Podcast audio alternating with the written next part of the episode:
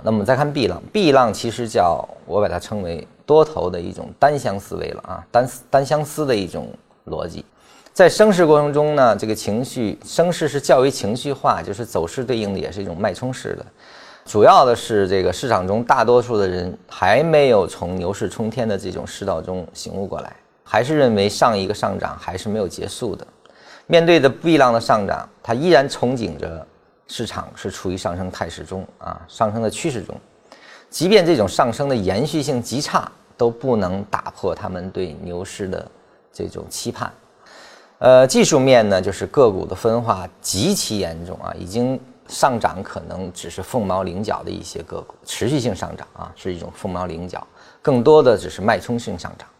那么上涨的个股基本上需要面对的呢是这个第二日的低开啊，挣钱的效应呢是几乎丧失掉的。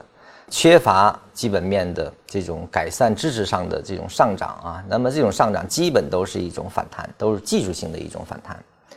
成交量看呢，是成交是稀疏的，情绪高涨，但是从成交量和什么呢，却恰恰给你提出的是一种反背的一种证明。呃，出现明显的量价背离的现象，上升的量能是明显是接济不上的，反弹高度。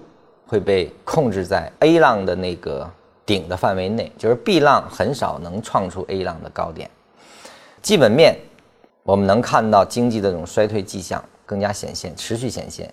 谨慎乐观的这样的估值都没法在财报上实现的。就是我虽然我不敢预估未来有这个，比如说百分之二，原来是可能是翻倍的一种估值状态。